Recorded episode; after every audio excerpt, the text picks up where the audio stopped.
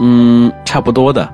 我们把心理问题分为这么几个等级：一般心理问题、严重心理问题、神经症、精神病性心理问题和精神病。也就是说，精神病呢是由一般心理问题逐渐过渡而来的，从一般心理问题过渡到精神病，要在时间长短上、社会支持体系上，也就是比如说。能否正常社交、工作、自我觉察上，比如说有没有看心理医生的愿望，啊，还有就是自制力上，比如说是否感觉自己有某方面的心理问题，逐步往不好的方面累加而来的。哦，那么这么说，焦虑也是由一些基础的心理问题累加而来的。啊，对的，对的。焦虑的关键呢，是一种担忧。嗯，那我试着理解一下吧，你看看对不对？嗯嗯，你说说看。比如，母亲有两三个星期没有见到自己外出工作的孩子，嗯，总担心自己的孩子会遭遇不幸。嗯，半年后仍然没有见到自己外出的孩子，嗯，总会感觉路上经过的车发出的刹车声把自己的孩子给撞死了。嗯甚至发生惊恐的症状等，把症状简单的概括理解哈，是可以这样理解的。嗯，那我想知道，焦虑症和抑郁症有什么区别吗？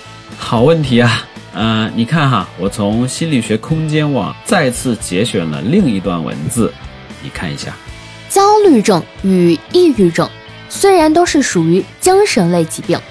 发病时都有可能出现焦躁不安、心情烦闷的病症表现，不过就两者实际的病症形态以及并发原因而言，还是有一定区别的，因此一定要辨别清楚。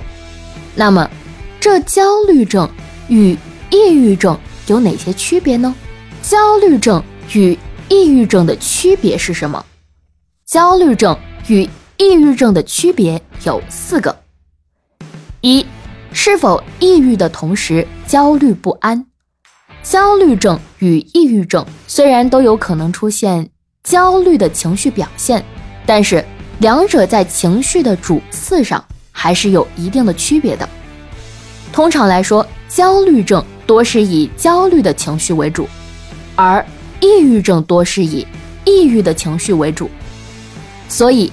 抑郁的同时还焦虑不安，那就有可能是抑郁症，而不是焦虑症。二，是否有广泛性的兴趣减退？抑郁症发病时有可能出现兴趣减退的情况，而且这种兴趣减退是广泛性的，不单单只是针对某一特定的人事物，而焦虑症就不同了。基本上来说，焦虑症不太可能会出现兴趣减退的问题，因此，发现自己对任何事物提不起兴趣时，那就要警惕了，可能是抑郁症的表现。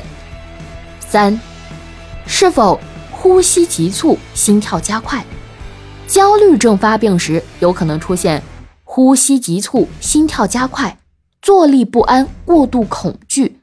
还有就是多汗、尿频、尿急等情况，而抑郁症发病时，则多是以身体疲乏、躯体疼痛、体重下降、食欲减退等表现为主。